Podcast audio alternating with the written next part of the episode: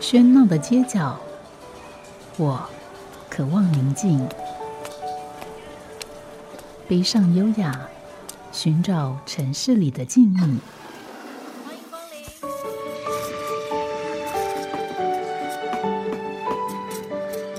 临。一杯拿铁问候，我们在书里相遇。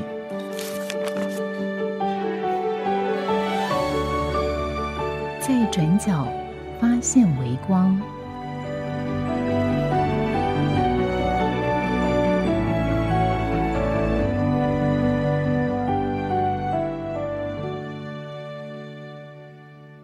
欢迎光临。益田书籍，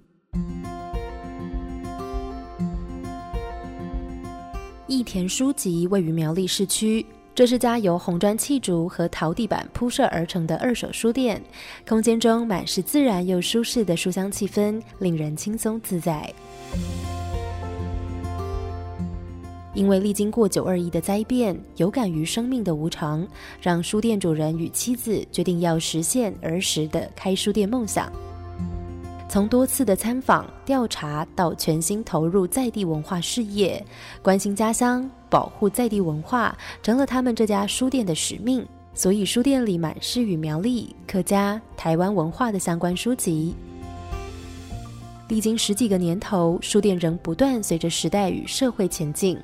然而，面对未来，书店只希望能继续细水长流的经营下去，带给每位到此一游的爱书人最美的人文风景。今天就让我们一同跟着益田书籍来寻宝，挖掘书中自有的黄金屋与颜如玉吧。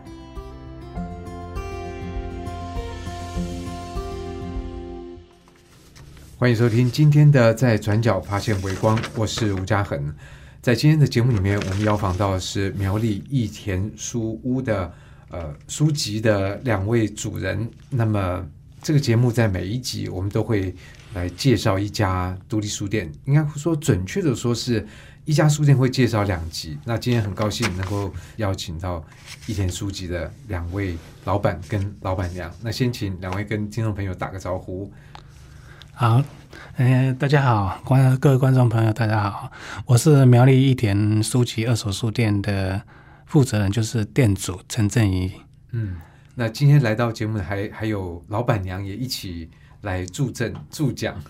是呃，大家好，我我是老板娘洪一珍。嗯呀。那其实，在过去的这段期间，当然我们的节目介绍不同的书店，那有些书店我们也可以发现它的经营形态、它的样貌都差很多。那整个基本的做一个划分，有些书店可能以新书为主，有些是以二手书为主。那有一些书店书是主角，那有一些书店是更倾向于复合式的。所以我们不不知道说从这个两个角度来看，一个是新书跟旧书，然后一个是呃纯粹书，或者是更多的有复合式的经营。我不知道以两位自己的认知来讲，你们属于哪一种呢？这个要要回顾到说当当初创店的时候，嗯，那是多久以前？呃，的十七年前，在民国九十二年的时候，呃，我先跟各位观众介绍一下我的背景。嗯，我我我是担任记者，过去呃长期的时间是担任《自由时报》的记者。那记者这个工作，我想说很多人都很清楚，他他的工作性质就是二十四小时待命的、啊。其实我学新闻，那我去当记者是很自然的事情。不过这个工作哦，年轻的时候做，自己觉得非常有挑战性。嗯，东跑因为每天西跑，嗯每天新的东西很多。每天都面对不同的人事物，然后就是随时会有一些突发状况发生，你必须要去应付。所以年轻的时候做的非常乐不思蜀，做的觉得非常愉快，还可以服务地方。我是在担担任地方记者，在苗栗县。那后来一直到结婚，然后有些小孩子之后，小孩子出生嘛，走入家庭，啊，这个这种记者这种是二十四小时工作的那种特性啊，二十四小时待命啊，stand by 这种工作性质，越来越让我感觉到说没有办法兼顾家庭，嗯更重要的是没有办法参与小孩子的一个成长的一个过程。啊，我个人我是自认为我是一个很观念比较家传统、比较传统，因为我不是事业心那么重的人，那我比较在乎重视的是家庭。那我在一边做，就一边在想说，诶，终有一天我可能必必须被迫要放弃这个工作，因为我要我要参与我的家庭、小孩子的成长过程。所以我在还在当记者的时候，还没离职的时候，我就开始在筹划开店，我要自己做。可是开什么店呢？哎，开什么店？开始当然就是因为我们当记者，其实跟文化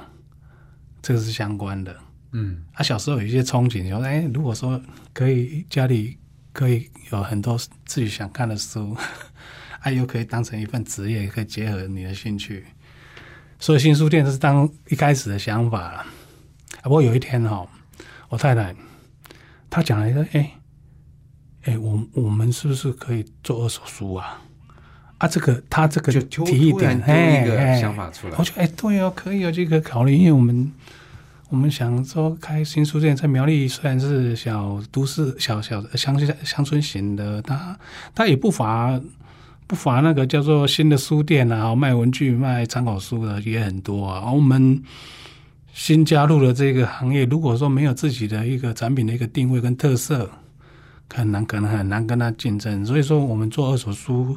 哎，说不定哎，苗栗那时候我们翻开。没有二手书店。我们有看了一本同业的这个呃全台湾的那个旧书店的地图的一个介绍、哦，看了整个西部哦的县市哦，真的非常遗憾哦，苗栗居然没有，而且只有苗栗县没有。那只有苗栗县没有二手书，那我身为苗栗所以这就是一个利基了。苗栗县的的子民啊，就是苗栗县民，是都懂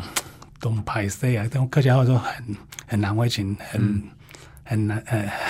很没面子，很没面子。我想啊，那所以说这两个因素加起来，就我们那时候当下就决定了，就开一家手术店。那我们我还在上班，我太太是公务员，她也在上班，利用假日的时候去去取经，哎。去看说怎么哎这个二手书要经营起来，对对对怎么去选书、挑那书、买书。一开始我们进入这个领域这一行哦，最大的疑惑哦，我想很多读者或者说很多很多观众都会有同样的疑惑：二手书的书源到底是从哪里来？有没有一个地方可以整批的批货，还是要一本一本的去收？我我跟当初我虽然进入二手书这个领域，我也是外行，嗯也也是同样的这个疑问。那我们开始说接触，有三个主要来源哦。第一个就六十九元书店，嗯我们第一批出的时候对有那个六十九元书店，对对，在台北。嗯好啊，那他是天龙图书的那个老板叫沈荣宇。我有一次在在杂志呃报报刊上看到他的六十九元书店的介绍，然后沈荣玉他他是世新图书科毕业，他是我的学长，所以我印象非常深刻。啊，我就有一天就主动打电话跟他联系，然后接触的时候，我说我们第一批书的时候，这是这是这是其中一部分重要的来源。那我我我发现后来我们发现，其实他的书并不是二手书了，他只是过版书，人家讲说那种回头书、再版的这些。所以还有一些是新书。哎那最主要对我们开一点书籍二手书店哈，最大最大的一个帮助的是两个同业，这是南北两大龙头，可能主持人说不定也有访问过他们。刚刚我们在上节目之前有聊到的时候，茉莉二手书店戴医生老板，我们开店的时候他去蛮多的，他也来过我们店好几次。那这一家书店，二手书店，他那个茉莉，他现在在台北、台中、高雄的地方，光是台北就好几间。对，就好几他。经营的类似走成品书店那种那种方式他除了哎风格，他除了卖卖书以外哈、他还卖环境，提供一个很舒适，让读者啊可以在那里面翻阅书籍。还有他的他的书哦，几乎看不出来是二手书哎，对，那个整理的很好，整理擦拭的非常干净，哎，然后都电脑化经营这样子，所以当做的非常好初开。店的时候就得到了那个呃，呃，带带茉莉的带老板，带哎，带老板的一帮个协助。南边的？南方南方哈是成那个台南成功大学附近的那个叫成功书局，嗯哼老板叫做什么张？我突然突然想不起。OK，这个老板哦，它是一个非常标准传统的二手书店，旧旧书店，它名称就写成功旧书栏旧书店这样子。然后小小店面哦，不是小小店面，就是一个一个很很很传统式的，并不是非常看起来像茉莉这样看的干净清爽的这样店间哦，摆到从地上摆到书架哈，摆到顶到天花板，满满的书。它最大的优势就是说，它量非常非常之大。我们去参观过它台中的、台南的那一种所以它仓库是，这个全省收书，它它其实它的主力是在台南，在台南市还没成成立直辖市之前，台南县市它只是它主要它的主力。它然后讲到这里说，有有一个很重要，我刚刚讲说，哎，到底书二手书的来源是怎么样？是有一个地方可以切货还是怎样？没有，居然是在资源厂。嗯，这个是让我非常意外的。然后成功书局的老板，他把这个所谓 know how 技术，这个二手书的一个关键技术哦，告诉你传授给我，他的太太，哦，不藏私那很不简单，嘿，然后来我们苗栗指导，嗯，你们收书资源厂啊，资源厂就很多啊。我说资源厂要怎么收书？怎么会有收书啊？他就带我们去跑。哎，真的耶，他一去就有了。哎嗯，有一捆一捆人家那个大扫除，或是大大学生毕业之后丢出来的书，既然都在书资源厂里面，资源厂的书怎么跟他收？趁机趁金。我在想，哎，书这种东西，对我们这个所谓比较喜欢书的人，会觉得说，书是其实是一个很有价值的东西，知识的产品。他既然趁金卖，嗯，很好啊，趁金卖就表示他成本可以压得蛮低的。对，那对我们做二手书这个行业，就是它的利基所在啊。对，我想这个当然就是说跟每个人的行为有关，因为很多人其实家里面这个处理旧书，他不见得会想说，我如果要卖卖给谁呢，或哪里去呢？那以前这个其实上，呃，路上现在是比较少，以前都有这个卖旧货的称职，那所以很多人其实习惯性的就会说，啊，那我就把这个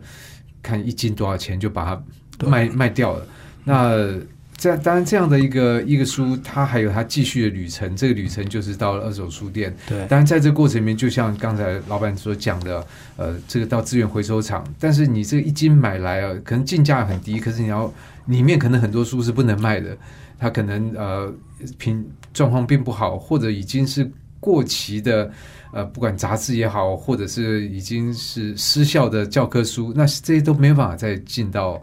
进到书店里面卖，所以这个等于是二手书店，呃，在这个过程里面就要。他如何让他的这个挑选他的进货能够尽量产生呃尽可能多的可销售的品相？我想这是二手书店很大的一个挑战。刚才我们提到，老板本来是自由时报的记者，那么呃，记者是一个的确是一个很有趣的生活和工作方式，会接触到不很多新的东西，像以前呃。这个我记得《天下》杂志这个创办人呢，他他就对这个记者说说，You are paid to learn，我们是付钱给你让你学习。那记者是一个多棒的行业，这样 你有长进，而且别人帮你付学费。是当然，另外一方面，这个记者事实上要付出的代价跟辛苦也是旁人很难了解的。那当然，这样的生活有些人可以过更长，当然也可能是因为自己的状况或家庭的状况，每个人的情况不一样。总之呢，呃，我们今天的这位老板就选择说要转换跑道，而这个转换跑道的关键是因为老板娘说了一句说：“哎，我们来开一个二手书店。”所以当时是这样的状况。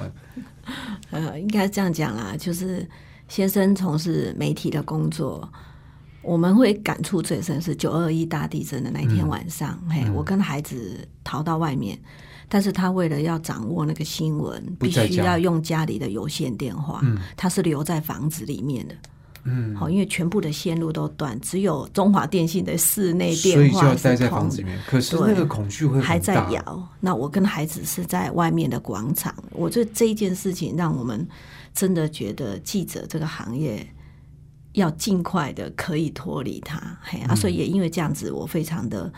鼓励我的先生能够转业。哦，那在苗栗这样的地方转业，大概就是都自己出来创业比较多。那因为我常年在公部门的文化界，哦，那政府出版品做很多，所以很自然的会想到卖书啊，做书的生意。这刚刚我先生有谈到，嘿，所以我们在创这个二手书店，如何让它能够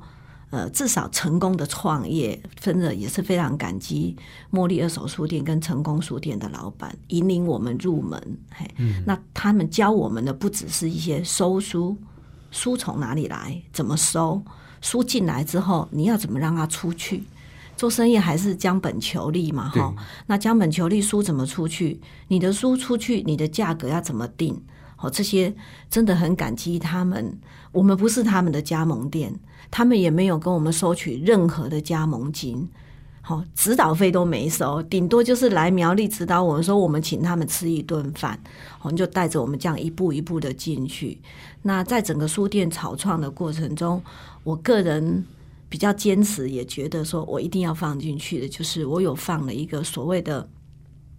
客家书籍专区，因为我们落地在苗栗嘛，哈，那苗栗是客家大县，那。当然，就跟我刚刚讲，我本身一直在出版政府出版品。那以苗栗县政府来讲，十件出版品里面应该有七八件是跟客家文化相有关关的，嗯对，那这些书籍的出版，说真的，它可能是叫做不叫好，所以民间出版社是不会愿意花钱去出版这些书，但政府是一定要做的，嘿，所以我们就有设了一个所谓的客家书籍专区。好，那这些书的来源就是来自桃园、新竹、苗栗、屏东这些客家大县的文化局所出版版的跟客家相关的书籍。那当然，民间出版社也是有，不过是比较少啊。我们尽量的去收集，那就有一个所谓的客家书籍专区。我觉得这个应该也是我们在二手书界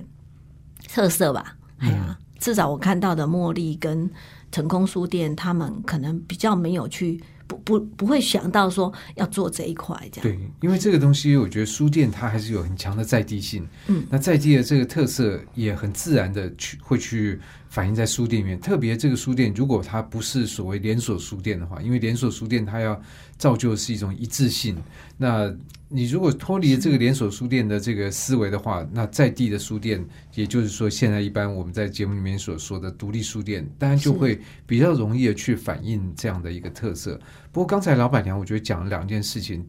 我觉得也是特别在这个书业的这一行是很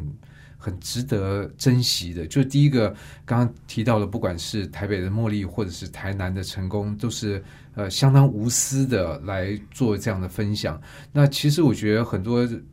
在从事书业的人，其实他的想法就是，我我有一个好的资资讯，一个知识，我想跟别人分享。这个其实是很多人在内心里面的一个原动力，不管他的角色是开书店，还是开出版社，还是当编辑，还是总之是他是要把一个好的东西分享出去。所以这个行业，我觉得的确，我碰到很多人都是面对很多东西，他的思维里面的公共性都是比较比较高的。那在这边这个例子，我们看到。不管是茉莉还是成功，他不会说：“哎，我是这样，是不是制造了另外一个竞争者 来跟我们抢书？来，可能不在这个至少在一个阶段，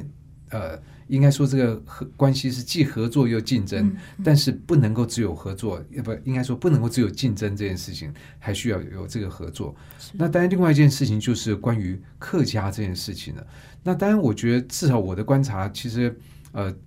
政府的各部门，不管是特别，我想集中在文化局，但很多其他的呃局处也都有一些出版物。嗯，但是这个状况好像始终没有办法改变，就是政府的出版物花了相当预算，可能做了这个研究，做了报告，然后做出来之后就就束之高阁，送到仓库里面，是不是这样的状况蛮普遍的？诶，应该这样讲了哈，就是说。在做这件事情的时候，是不能够政府是不能够去想我这些书要卖多少钱，赚多。少钱？对，那当然也因为政府财政的状况，过去我们第一版经常是印一千本到两千本，所以也没有一个基本的规模跟量。是，那最最主要当然还是在计划上要规划啊。你印了一千本，你要如何去推广行销它？那基本上所有的学校的县图书馆，还有乡镇图书馆、学校放，这个一定都是政府出版品必须要优先先发下去的。所以真正会到市面上说，诶，如果你要来买，因为政府出版品是可以卖的，其实我们留下来预计销售的量都不到不到十分之二。嗯，嘿，顶多就是一百到两百。嘿，那我们也当然也，比如说机构、研究机构，还有研究生，他只要有任何的需求，透过机关的来文，我们也都是可以免费提供的。嗯但是在呃，这个益田书籍就做了不一样的一个想法，就是把这个书店变成像特别跟客家相关的这个书籍的呃贩售的点。是，那这样的得到的回馈好吗？呃，应该是这样讲，政府出版品它其实本来就有跟民间的书店是有销售契约的。像我大概知道的是，台北的五南图书，它长期有在贩售政府出版品。因为他自己本身也做很多教科书，是，所以这个机制其实，在政府的会计部门，他们都有规范的。那我们只是以独立书店的角色去加入这个行业。好，那但是我们对于客家书籍或是政府出版品的宣导，跟他去 promote 他的手法，会跟五南图书这样子的一个大图书公司是不太一样的。那尤其因为是客家嘛，那我们又在地，所以经常蛮多呃，应该是算走客家研究的人。他们一旦在网络上发现我们这里竟然是有客家图书书籍的贩售，而且是就会找上对，就就直接就是打电话来，或是来，他就是要到这个区域来找，因为政府出版品其实很多，它是报告书，它不见得是出版品。对他不是一般读者会去阅读，是。那这这也就很可惜，就是比如他身为客家人，他可能不见得会去呃呃关注到这一块，是。但是可能说不定他本身身份上面是闽南人，但是因为他做到客家研究，他就会来找这一块。是是嗯，那所以两位都是客家人吗？他不是，我太太她是澎湖人，哦，澎湖人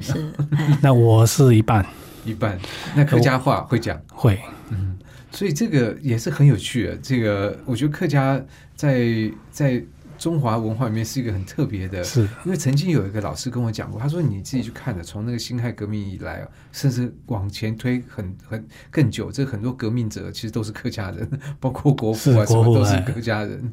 对，所以这个客家人的确是一个蛮有 蛮有意思的一个特特别的文化。那所以这个书籍现在到现在为止都还是益田书籍的特色嘛？这样子哈、我们一开始做的时候，其实哈、包山包海。我想是每一个初创创业者哦，都是会有重新在。哎，我什么客人我都要服务，我什么客人我都要让他满足。其实我们出来了一段时间之后，我们发现呢、其实我们那个书各类书籍都有。哎，你看看一开始，包括那个那个也那个单价很低的那个言情小说啦、漫画啦，甚至杂志、童书，我们全部都有。哎，因为来源上面有时候就很纷杂嘛。是是是，这样其实会失焦。那我们就是经营一两年、两三年之后，其实跑得动的书籍，就是有价值的书籍，我我我有找，我有跟他仔细看了一下，大概就是哪几类，你知道？风命理、风水、中医药，还有金庸、古龙的武侠、客家书籍，这些东西哈、这些这些类别的书籍哈、后来我们在收书的时候哈、我们不不挑，只要呃，不管去资源回收厂，或是说到家户家户的这就收这几类别的的书哦，全收，不分它什么出版年份。像我们也有卖教科书嘛，大学教科书，它有那个电子类的、法律的，这些都保人冠你三年就没人要了。嗯，尤其电子的这个进进步特别快，啊，我刚刚讲的这几类哦，只要看到的时候，全部都收。所以刚刚你是说有这个命理、命理、命理风水、风地理，水、嘿，啊，中医药，中医药，哎，这些都，这些这些就是不会退流行的。嗯，哎，它不会受到那个出版年份或老旧的，有有有的书甚至要越老越好，还有新向的这些都还不错。嗯，呃，就是它的销售量是蛮稳，销售的情况是蛮稳定的。你不需要说它摆了两年、三年没买就把它丢了。那我特别强调这几个类别里面，客家书籍，客家书籍并不是说客家书籍它的它很畅销，其实并不是这样子，是因为我们苗栗的那个刚刚讲的那 local 那种特性哦，客家大县，苗栗人口有六十，大概六十几 percent 是客家人，其他的是闽南人跟跟那个新住住新住民。OK，那那苗栗既然是客家大县，那苗栗唯一的大学国立大学联合大学，它还成立客家学院。啊，苗栗既然是客家大县，它的文化局就是刚刚我刚才讲说，它的出版品很多都是客家，它要推广在地文化嘛，客家文化。那联合大学它有出版，它有那个客家学院，它的师生老，尤其是老师的一些作品，一些啊，他出的书啊，我们有跟他合作，说我们长期代理苗县文化局的出版品以外，也跟联合大学的客家学院的几个老师啊有合作，代收他的书。嗯，啊，这些都是因为我们书店的特性哦，立地的特性，我们有规划一个专属于苗栗客家的一个书籍这个区域摆上去，都有固定的客源，不管是客家学院老师呃学生也好，或者是说在地的啊、来买，所以说这这一部分也是蛮稳定的。就是说，呃，我我我们也是希望说，二手书店虽然是二手书店，不要跟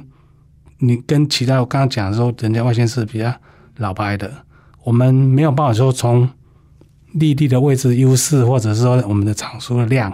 去跟他竞争。但是但是我们要凸显我们的主题对，那就是我们产品的定位很清楚，我就把定就是用客家这个主题，它以后类似概概念就是这种主题书店的概念了。以后我们慢慢会走向这样聚焦，就是说把那些刚刚讲的那些包山包海那都跑不动那种书籍，我们慢慢都汰淘汰掉了，已经没有那个杂志。也没有那个什么漫画、啊、跟那个言情小说，甚至童书，我们最近都想要把它停了。嗯那聚焦着这几个主题的类别，这样就好了。嗯，所以这都是在时间里面慢慢摸索出来的一个行得通的经验法则。是，这是今天我们在节目里面邀访到的益田书籍的老板跟老板娘。我们先休息一下，等一下呢，再回到这个呃当初的草创以及这个书店的店名是怎么来的。好家庭联播网，中部地区古典音乐台 FM 九七点七，北部地区 Bravo FM 九一点三。欢迎在音乐之后回到今天的在转角发现微光。我们今天邀访到是苗栗一田书籍的老板跟老板娘。那么这家书店到这个现在已经呃接近二十年，而这个嗯、开店的契机，刚刚老板娘其实提及是二十年前的九一地震。那在这样的状况底下，呃，老板娘带着小孩离开屋子，那这个先生呢，这老板是因为工作的关系，他必须在在屋子里面跟透过电话来来跟外界来来联络。就这个老讲，尤其是在那那样状况底下，那个是很恐怖的。就你不知道到底这个摇多大，而且那时候也不知道这对全台湾影响到底多少。但是你在那个状况底下，你也不知道，比如这个房子，因为后来我们知道很多房子是倒塌了嘛，所以我想这个当第二、第三天新闻慢慢出来，我相信对于老板娘来讲，真的会觉得有种九死一生的这种感觉。真的。所以就觉得说啊，先生不要再从事这么高危险的行业。可是书店也是一个高危险吧，高风险的行业高风险。对，当时呃决定要开二手书店，但也得到了呃茉莉或者是成功书店呃这给给经营上面的很多的建议。可是毕竟自己开始经营起来啊，是另外一回事。那可能第一步先要决定叫什么名字吧，是书店这个名字是怎么取的呢？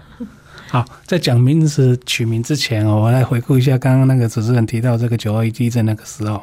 这样子讲，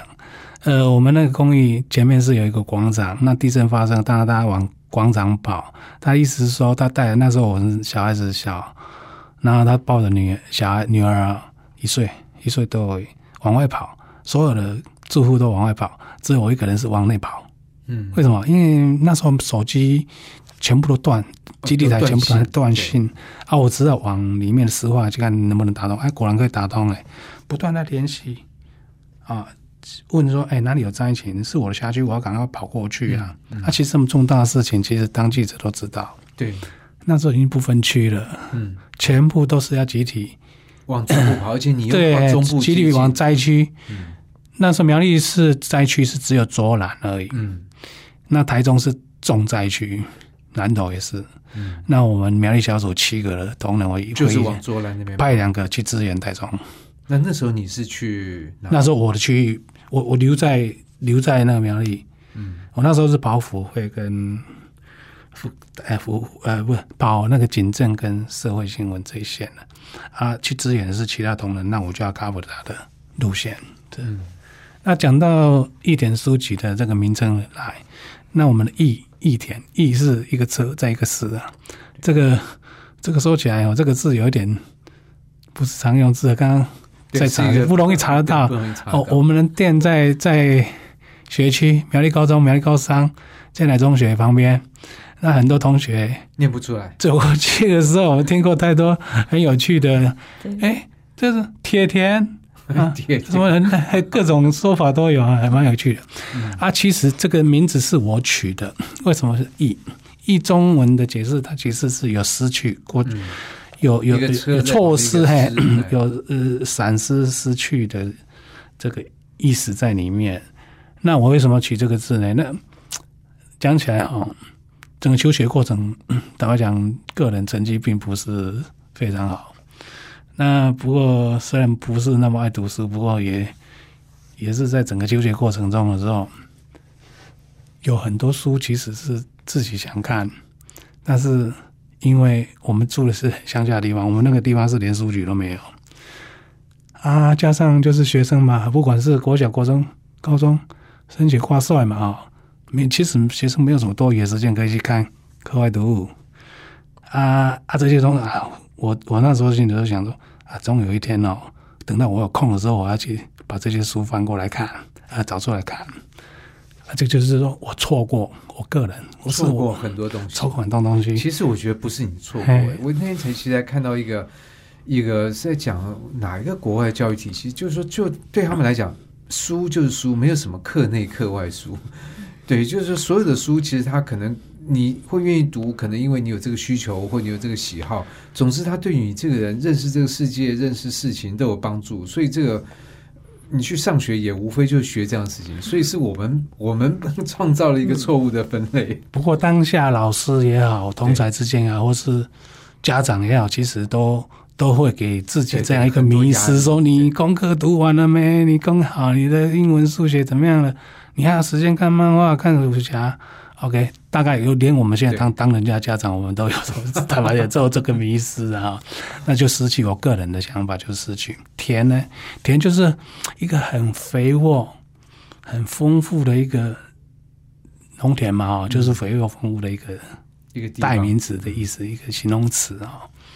那我就是失你曾经失去的这些东西，我放在一个很肥沃、很丰富的地方，就是我的这个书店，来欢迎大家来寻找，哎，来挖宝的概念。所以我就取名一点书籍啊，集的话很多啦，像集合嘛，书坊、书局、书屋、书楼，什么都有人取。这个是戴医生老板跟我讲的啊。我想，哎、跟人家一样，我我我这个人喜欢跟人家不一样。啊，到时候取那叫书屋、书楼，没特色了。嗯，那有一天我去台南，我同学我我同学在台南，那我现在我女儿念成功大学，我跟台南很有缘分。那去找成功的老板的时候，也常常去。有一次去台南赤坎楼那边逛的时候，安平古堡逛的时候，在逛那个老老店的时候，突然灵机一动，哎我可以去集合的集啊，集也是一种好像汇聚对，像汇聚的意思，嘿嘿嘿，汇集的意思啊，我就那一那个灵感一来啊，我就把它取名。哎，我不要用书局的局，我不要用其他的，人家有了我都不要，我这个集啊他果然做到现在，好像有没有看过跟我一样 取这个名字的时候，一连书籍的名字就是这样的一个典故跟来源。嗯，其实很有学问，就是说，他看到这个书店的书名这样，呃，店名这样，会觉得，哎，这老板应该就是这个很爱书的。结果没想到，老板说他其实从小，但应该是说很爱书，只是这个被旁边的大人跟环境并不认可你那个阅读的这个行为。但是我觉得，可能这个书店的意涵也难以传达吧，不然的话，这经过同学把它叫铁田书籍，就表示他没有认识到这个意涵。那还有什么别字吗？还念成什么吗？哦，我听过是这个了 啊。然后呃，我们一开开始创店的时候，我可以提一下哦。我们旁边，我们其实是学那时候是茉莉的老呃一个做法，我觉得蛮有意思。就是创店那时候没有网络，没有并没有那么发达，没有智慧手机的时候，我们在我们店门口有放了一本就是留言簿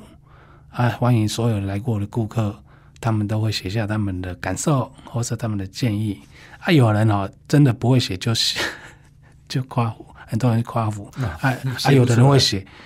啊，就用注音标示的也有。哎，其实就是说，我觉得说，学生并不是说不爱读书，现在学生不是不爱读书了，他们的阅读习惯改变了，他们比较没有，而且他们那个打字，像用电脑打字啊，像我们以前步步都是用手写嘛，哈。久了没有写字，其实就是会忘记。对对，哎，就是会忘记说，哎，这个字字怎么怎么写，或写一半，哎，下一个，因为写字这种东西，就你一两个笔画忘掉，你就写不完。嗯嗯，所以这个电脑影响很大。所有人也 也有也有念车啊，有边念边，嗯，就把那个旁边诗就算了，不要对对对对，是是是，还有意把它写车，把它写成人字旁的，都有。嗯嗯。那所以在这个开始的时候，有了这个店名，也有了一些呃，这个呃别人的建议，然后看起来这样这样这样状况就蛮顺利开店了。是，我我们就是第一批书有着落之后，就 而且那时候我们那个店是我们的住家，呃，也刚买的那个家不久啊。其实我要要讲要开店要。这个稍微买当时买呃买房子的一些的想法是要 稍微提一下，就是说我们当时我在找书找房子的时候，我们从本来是住公寓式的哈电梯大楼，然后想要找找透天的房子，而且要接近市区，这个考量无非都是为了说我将来有一天我不想做记者，我必须然后自己创业的时候我要一个店面，哎，所以我们往那个闹区，往那个学区。方面去找啊，就找了这一家是四四层楼、四层半的房子。那我们就那时候就很天真，想说一楼就当书店，二楼以上当住家啊，兴趣住家事业可以结合在一起，哦，这是多么美好的一个 一个想法，还是很好哎。嗯，但是嘛，啊，的确啊，我们就这样啊，我们这一呃也是在这个环境成长，嗯。所以其实他们从小就很习惯在书店里面是进出，对。所以就是因为我老婆在我们那个一点书籍的这个网站刚刚开始的时候，其实网网站并没有经，因为没有一个专人在经营。不过还是有刚开始的一些一些想法，我们创店的想法。而且我太太那时候有写写一段，然后就说那时候我们小孩子才才托幼幼稚园而已。那回到每天回到一个满满书香的一个家庭，应该是对他们性情、个人的一个修养、一个调陶冶是有帮助的。嗯，所以我在这里稍微可以臭屁一下。我我我我女儿是双胞胎，两个都女生哦。他们他们现在都念大要升大四，升大四了。一个成功大学光电系，啊，一个东海大学建筑系。这是他他们全部都他们兴趣。嗯，那当当年考高中的时候，我们苗栗的学生啊，因为苗栗没有所谓明星高中了，好了，嗯，就要到到新竹中学、新竹女中，嗯，或是台中，台中比较少，很少，因为可能路途比较遥远。啊，在更顶尖的是北女，嗯，或是中山女中这样子。我女儿一个是北女，一个是新竹女中。哦，所以你的女儿等于高中就要离开家，没有都没有去我，们没有让他们哦出去没有让他念，都留在私立建台中学的实验班。嗯，哎，那我想这个多多少少跟我们的家的环境是有有关系啦。我觉得其实绝对是有关系的，因为其实阅读，一方面它是一个，它是一个习惯。嗯那当然，很多人其实呃就是什么时候你其实开卷读书都可以，但是嗯也必须要说，很多阅读的习惯这个东西还是跟童年的经验会很有关系。是那很多人其实讨厌书，无非也就是因为在读书的过程里面，在学校里面有对书本有不好的经验。是可是可能像这个一田书籍的老板跟老板娘，你们自己本身就手边有很多的书在在流动，而对于小你们的女儿来讲，她从小就在这个环境里面，嗯。就是很自然的接触，你接触久了，你很自然可能拿出来翻。这本不喜欢没关系，换下一本。而且我相信，可能两位也不会，呃，你们会这个告诫他们说，哎，功课还没念完，没有，从来不会。就没关系，先看没关系。我是觉得他们自己都控制的很好了。嗯哎，那我我特别稍微强调一下我们家的这个格局跟那个动线哦。一楼是书店哦，二楼以上才是住家。那我们那个楼梯要上上楼上楼上的那个楼梯是在中间那个中间靠后面的一个上去，所以我我们回家也好，小孩子回家也好，都要都要经过书店的嗯，垫肩，哦，然后再上去，所以说每天每天就是接触的就是这个环境。那我们我我们我书店的布置规划其实蛮蛮蛮就是蛮清清幽的那种感觉。哎大家其实从脸书上面其实可以看到一些照片，就感觉呃，就是很做书的一个书房是。因为我们那个书架是用红砖把它砌成啊，就是有一点古朴、古色古香那种味道。然后我记得 有人在那个我们网络上留言说，说什么？哎，说，他来特别来看来找来这家书店，他说他进去的时候，连咳嗽他都觉得非常不好意思。那为什么你们那边？因为他给人咳嗽都会听到好大的噪音，哦，因为里面很安静。嗯嗯那我们邻居一个以前的市长的媳妇，是我邻居。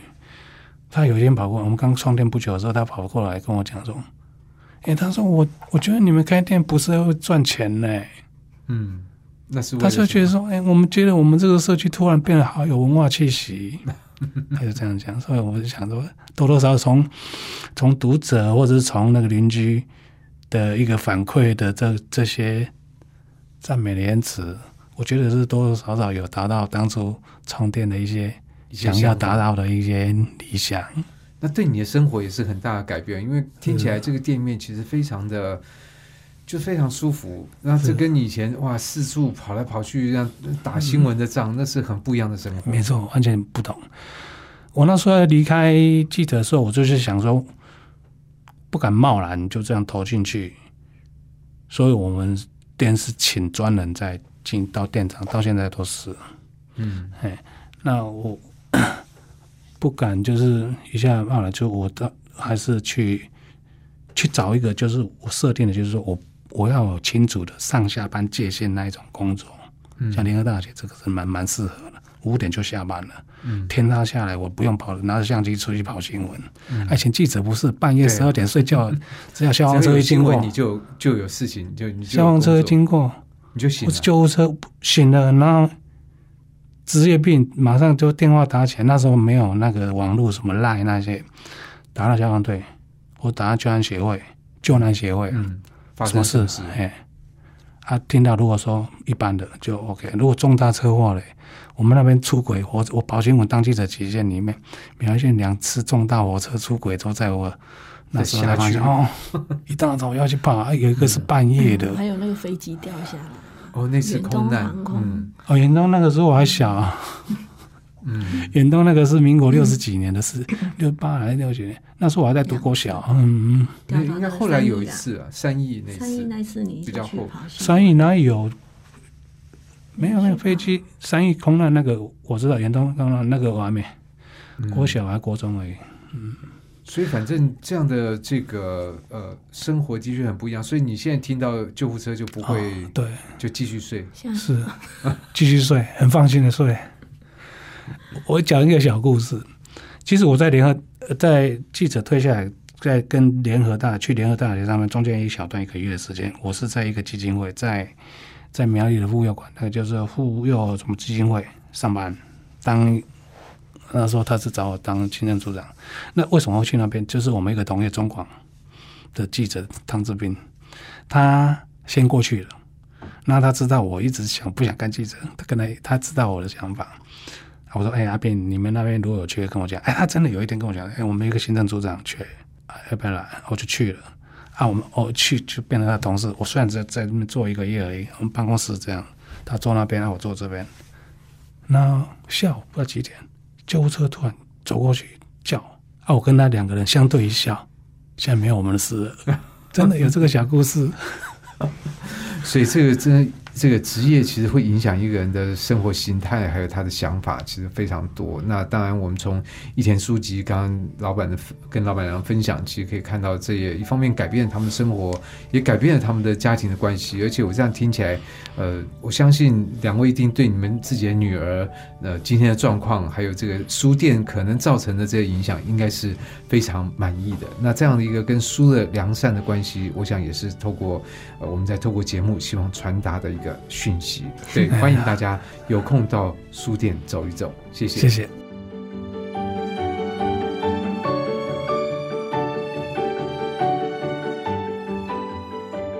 感谢您的收听，在转角发现微光 Podcast 将于第二季结束后暂停更新，但第三季、第四季的精彩内容仍然可以在古典音乐台官网收听，详细网址连接可以查看节目介绍资讯栏。喜欢我们的听众朋友可以继续收听哦。最后，再次感谢支持再转角发现微光的朋友，未来我们在古典音乐台相见。